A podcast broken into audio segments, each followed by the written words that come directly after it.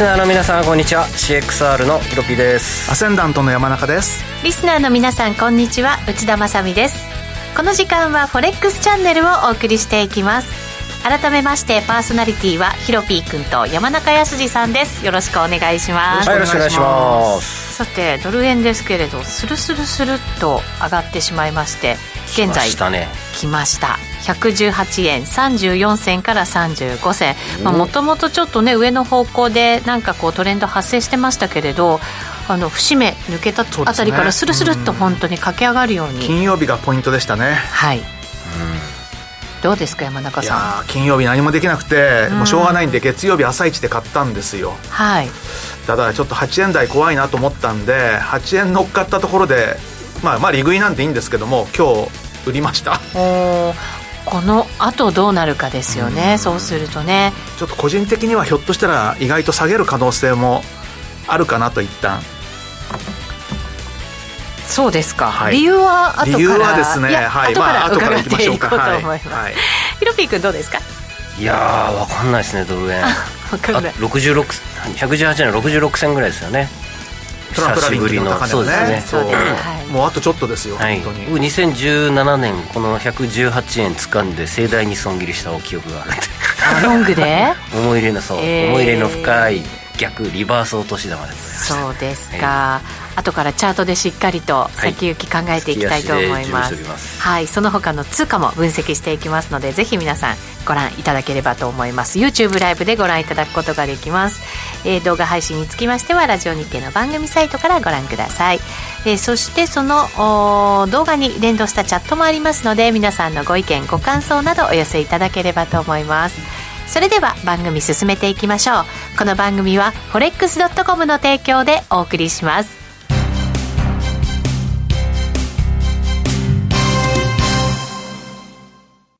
ノックアウトオプションが目標へと導く。よりシンプルな新しい通貨取引。forex.com では柔軟な証拠金設定、リスク限定、簡単なトレード設計のノックアウトオプションの取引が可能です。最大損失を限定し、高い資金効率を利用しながら利益獲得が狙える画期的な商品で、1000通貨相当から取引いただけます。ノックアウトオプションなら、リスクをコントロールしながら機会を逃さない。トレードに優位性を。ノックアウトオプションや FX なら、forex.com でぜひお取引を。講座のお申し込みや詳細は、forex チャンネルの番組ページをご覧ください。外国為替証拠金取引及びオプション取引は、元本及び収益が保証されているものではありません。FX 取引は、レバレッジを利用して取引代金に比較して少額の証拠金で取引を行うために、相場の変動による価格変動やスワップポイントの変動により、思わぬ損失が発生する場合があります。お取引の前に契約締結前交付書面などを必ず熟読し、取引の内容、危険性などをご理解いただいた上で、ご自身の判断と責任にてお取引ください。ストーン X フィナンシャル株式会社、金融商品取引業、関東財務局長、金賞第291号。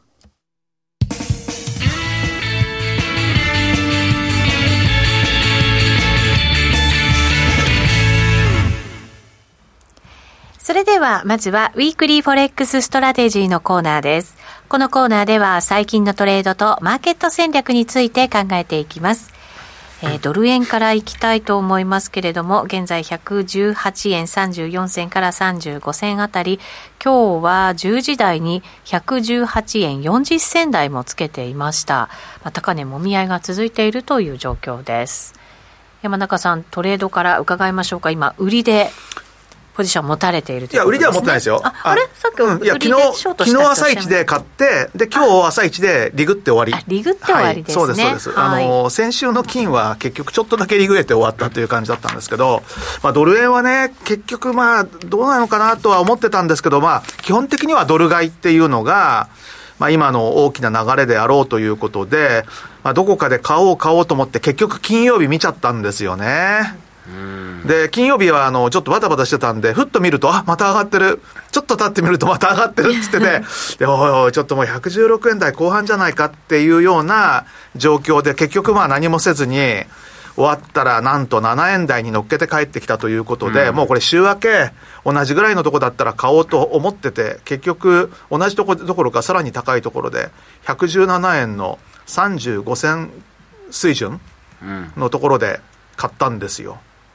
もう本当にもうこれもういくらでもいいからちょっと一回買っとこうかなと思って。でまあ50銭でも抜けりゃいいかなぐらいのつもりでいて、うん、ひょっとしたら欲出して1円ぐらいいけるかもしれないなと。まあ結局、そこから1円ぐらい上がったんですけれども、ただどうもですね、8円台はちょっと気になるなっていうのと、あとあの、今朝、財務省の発言があったじゃないですか。お、なんという発言でしょう？あの、日本経済に与える為替の影響を注視するって。で、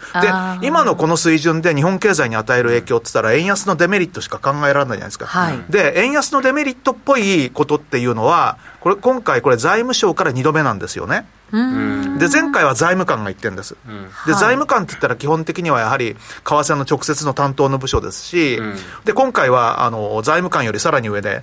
財務大臣、財務省ですよね、うん、あの、うん、鈴木さんがあの似たようなことを言ってるっていうことで、うん、おそらくあの財務省の内部では、現在のこの為替の水準というのは、ちょっと円安じゃないのかっていうふうな、うん話が、多分この2週間ぐらいは行われてる気がするんですよね。またここ、足元加速してますからね、はい、で先週出て、今週出てる。って、その間に財務省じゃないけれども、まあ、誰だったっけな、まあ、でもあの、やはり政府関係筋でもって、似たようなその為替の水準についてっていう発言、これで今日で3回目なんで、うん、ちょっと気になるなと思ったんで、それでやめちゃったんですよ。で、結局その時は反応してないんですよね、今朝も、その発言が出たからといって。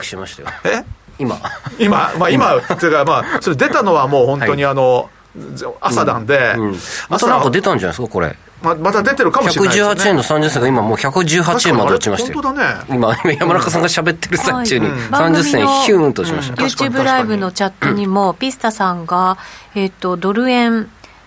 急落中って入れてくれましたので、ビスタさんか、ごめんなさい。画面映ってますかね、これ、5分足チャート。本当だ、なんでしょうね。ちょうどあれですよね、本当にあの118円台っていうのは結構節目で、うん、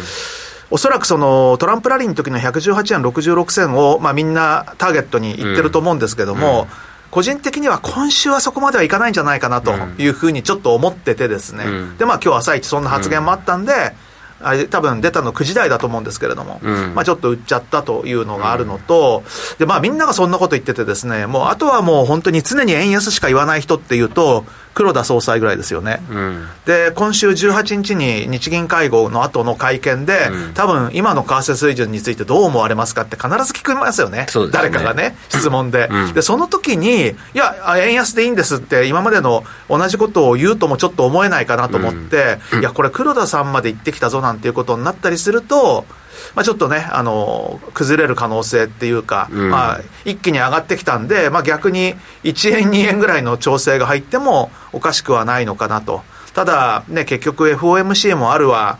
えー、ウクライナ情勢だってどうなるか分かんない、で、まあ、日銀会合、うん、今回に関してはちょっと会見だけは気にしたいなっていうのもあったので、うん、結局、まあ、今回はほとんどまあデートリに近い感じで、ポジション保有時間23時間ぐらいですね、昨日朝だ買って今日朝売ってという感じで、まあそんなこともあるのでちょっとあの1回118円台、でもし118円の70銭、80銭なんてつけたら、これ、多分120円までいっちゃうんですよ。まあそうでしょうね。うん、で、それはさすがに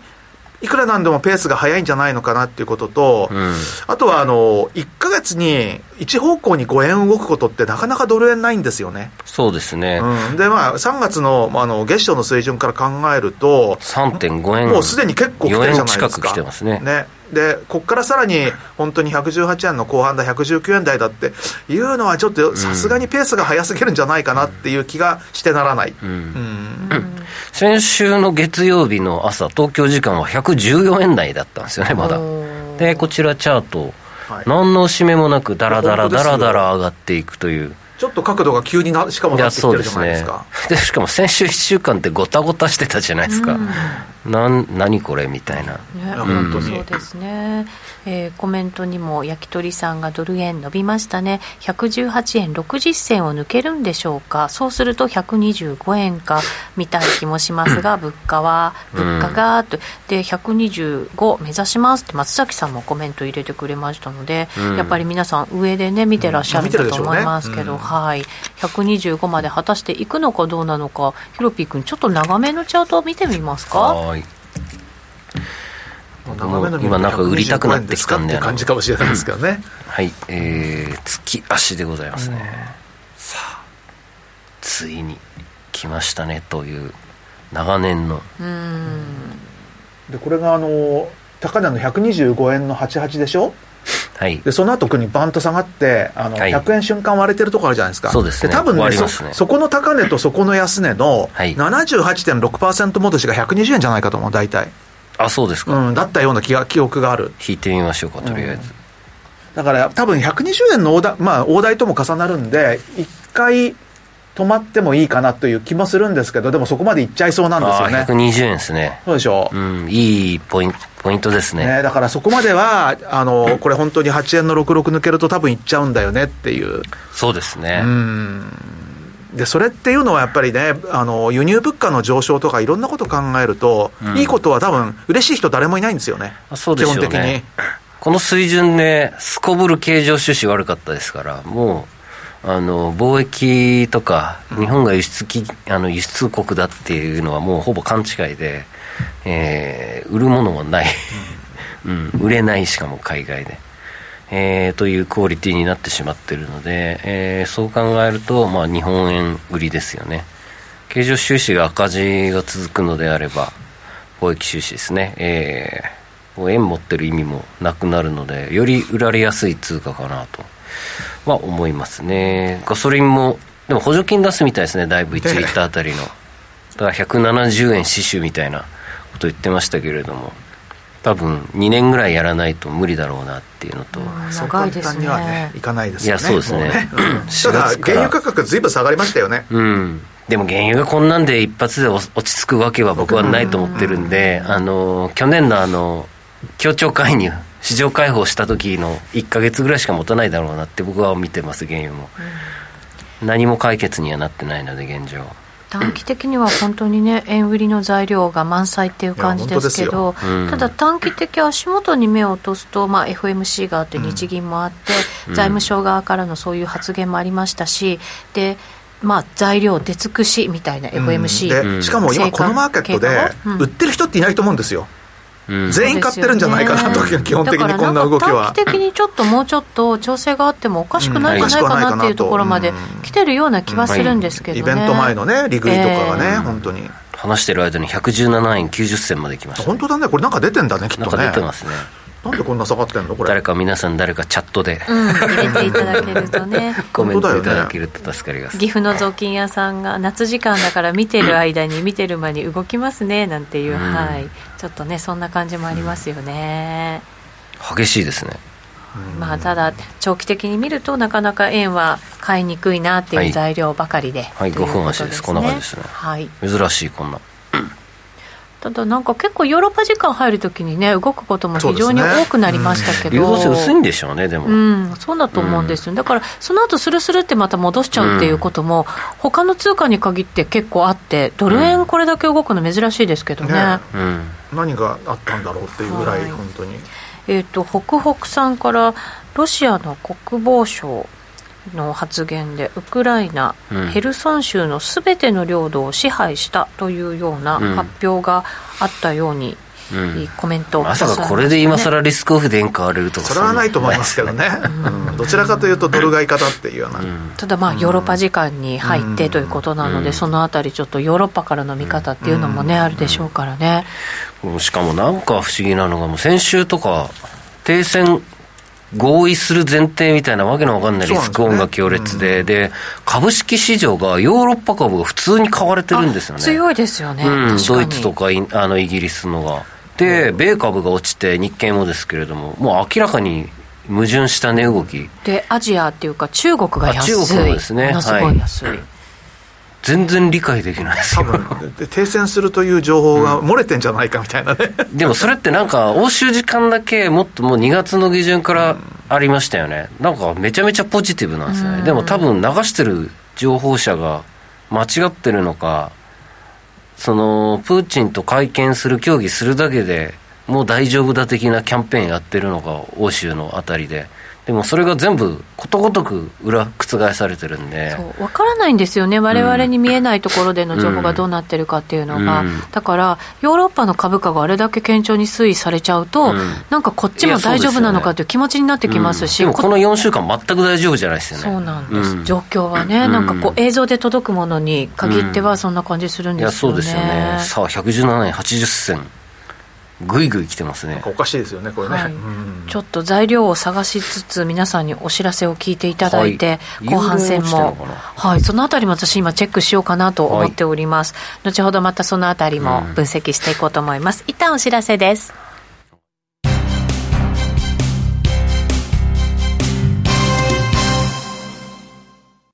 ノックアウトオプションが目標へと導く。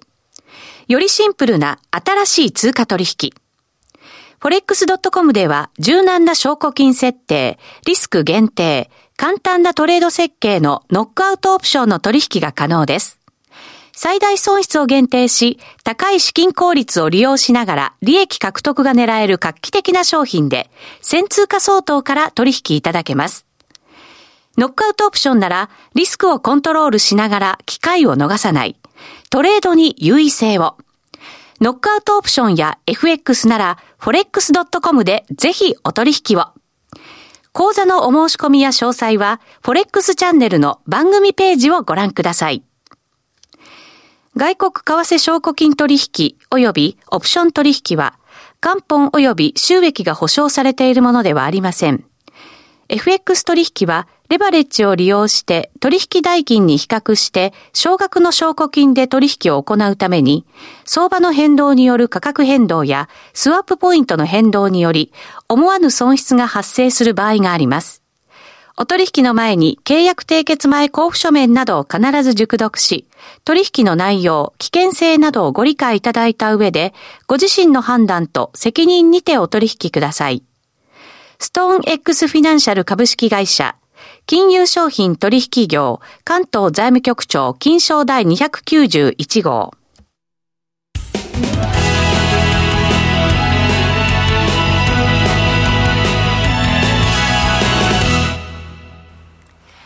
さて、ここからは、フォレックスラウンジのコーナーお送りしてまいります。FX やノックアウトオプションについてのアイデアやポイントなどを伺っていきましょう。えー、さて、先ほどからドル円、ちょっとこう、下げ足が速くなっていまして、番組が始まった頃は118円の30銭台でしたけれども、うん、そこから40銭程度下まで来ていまして、現在117円90銭から91銭あたりでの取引ということになっています。一つ情報としましては、そのロシアの方の動きではないかという、ロシアの国防省からの発表で、ウクライナ、ヘルソン州のすべての領土を支配したというコメント発表されたということですけれども。はい、画面共有お願いします。します。Google マップ用意しました、はい、こちらですね。ヘルソン州というのが、はい、ここがクリミア半島ですが、うん、ここですねヘルソン、うんね、なのでこの一帯を支配したということで、はい、オデッサは入ってないかオデッサもうすぐですね。オデッサまあそうね、まあ、比較的近いとは近いですね、うん、そうですね、そこやっぱり抑えられてしまうとやどうなんでしょう、ね、いやそう、うん、そうでもなくもないけれども、僕が怖かったのは週末このここか。リビュー。での爆撃、はい。うん、ここですね。ポーランドとの国境のところですよね。でここここが今起点になってるんで軍事拠点に。物資も人道回廊も全部ここなんで。そうですそうです、うん、なのでここを起点にこの町大きいのでで発電所の影響もないのでまだリビューが今中止になってるんですね。なのでもしかしたらあのゼレンスキー大統領が逃げるならレビューあ、うん、そこはやっぱり通らないと通らないというかそこは安全に保ちたい場所、うん、発電所とかインフラもそこまでこの西西部寄りのインフラのエリアなのであの落ちに一番最後まで落ちにくいところかなと、でここになんか暫定政権最悪立てる拉致されなければですけどゼレンスキー大統領暫定政権立てるならこの辺りになるだろうなと僕的には考えてます。なのでここってポーランドにもすぐですしあと40キロみたいな。そうすると本当にロシア対、うん EU っていうかヨーロッパっていうところがちょっとなんとなく現実味を少し帯びちゃうなっていう感じなんですかね。そうですね。ここから横、まあ、東京から横浜ちょっと南ぐらいの距離しかないんで、えっ、ー、とまあ鎌倉とかそれぐらいの距離しかないんで、えー、でスロバキアも近ければハンガリーも近いしルーマニアも近いしっていうので一番拠点にはいいところいいところなのか分かりませんチャットにも皆さんからコメント入れてもらっていて、うん、焼き鳥さんから、えーと、ユーロドルそんなに動いてないようですね、うん、プラスアメリカの10年債も2%超えましたっていう発言じゃあ円だけだね。円だけだよね。なんだねからない。KOR さん。なんだろうこの材料は。日銀さんが入ったのかしら。こっそり。為替、うんまた誰かが何か言ってるかもしれないねでもね。そうですね、うん、ちょっとそうすると、円中心に今ちょっと動いたっていう感じなんですか、ね、うん、そんな感じですよね。あそうですか。黒線もね、なんか動いたっていう。基本的にドル円だけですもんね、動いてんのってえーと、5ドル円もちょっと下に行きましたけど今その半分ぐらい戻してるような形ですね、うん、今更なんかリスクオフで円買いとかマジ本当に迷惑だからやめてほしい、うん、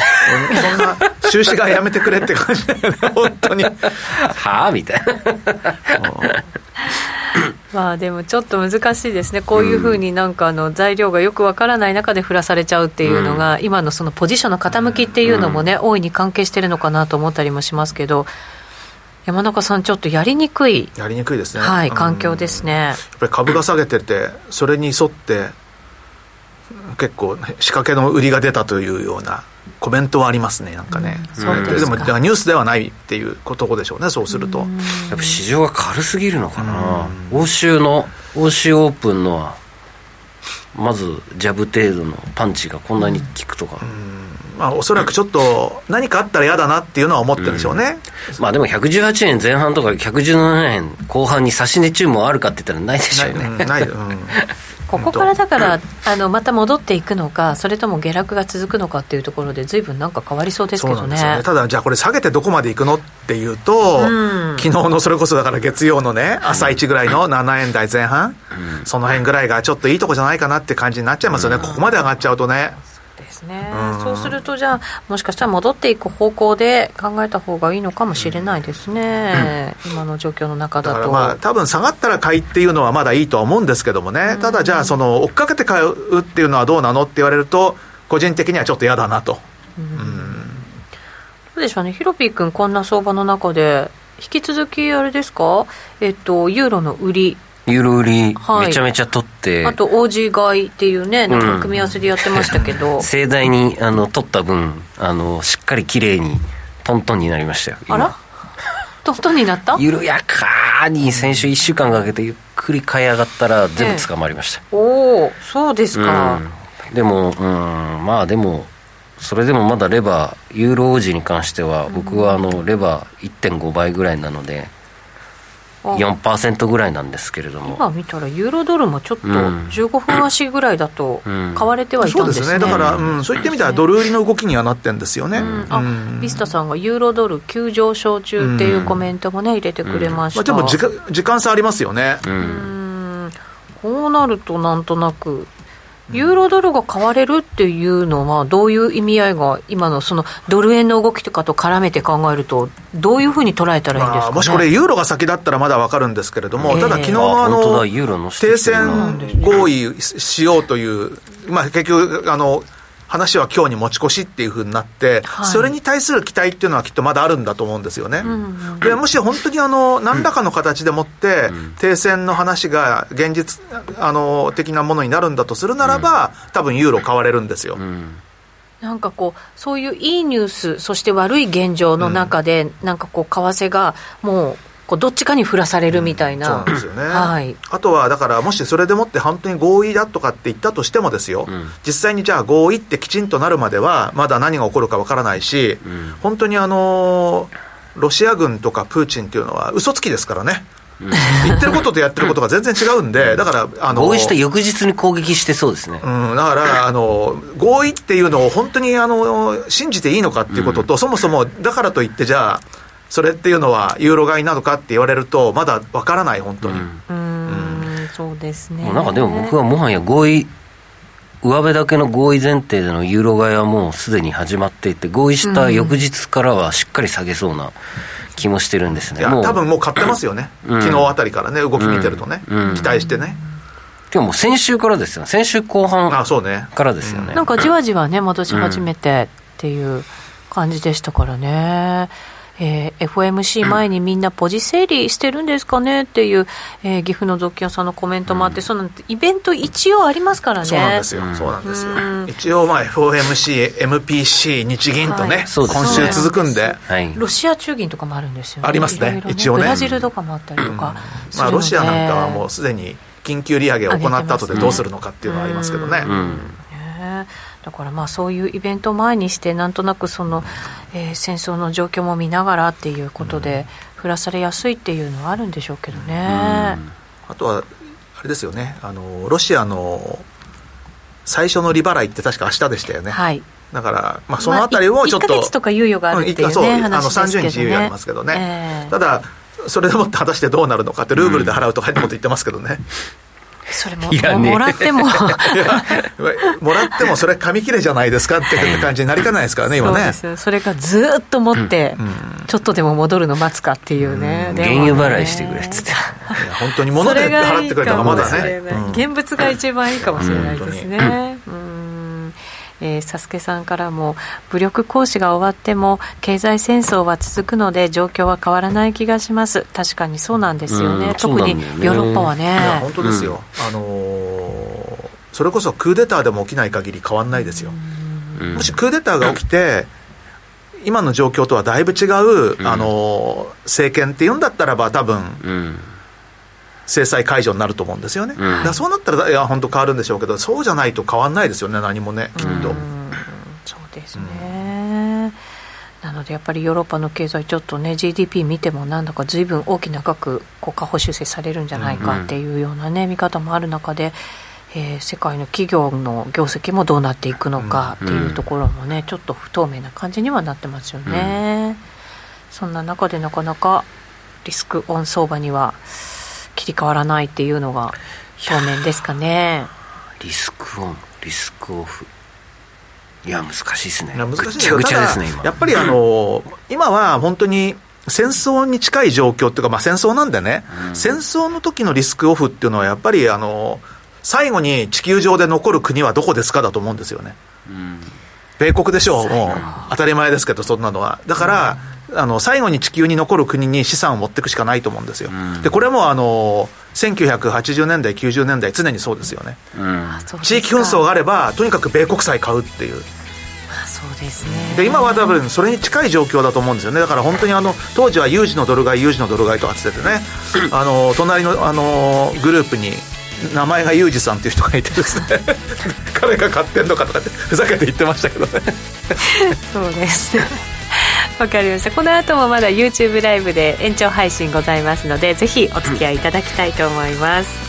この番組は forex.com の提供でお送りしました。